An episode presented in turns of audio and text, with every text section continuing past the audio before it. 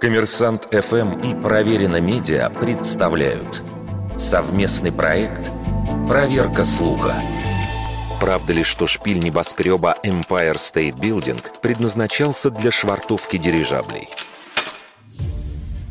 В интернете весьма популярна фотография с дирижаблем возле шпиля 102-этажного небоскреба на Манхэттене. Надо отметить, что это изображение появилось в 1930 году, то есть за год до открытия здания. Однако важнее другое. Это один из первых примеров фотоколлажа. На момент его появления еще ни один дирижабль не пробовал причалить к зданию. И в 2013 году этот снимок был представлен на организованной музеем Метрополитен выставке «Создавая фейк. Манипулирование фотографиями до фотошопа». Если же обратиться к хронике строительства небоскреба, то причины появления истории с дирижаблями становятся понятны. Дело в том, что в тот момент Empire State Building состязался с Chrysler Building за право называться высочайшим сооружением в мире. И архитекторы устроили настоящую гонку, в процессе строительства увеличивая высоту зданий при помощи удлинения шпилей.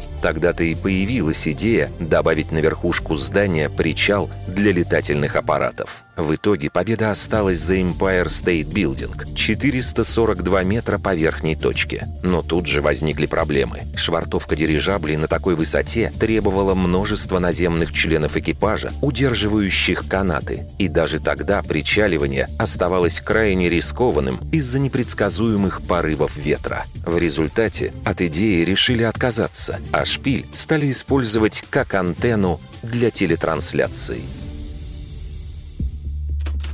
Вердикт. Это полуправда.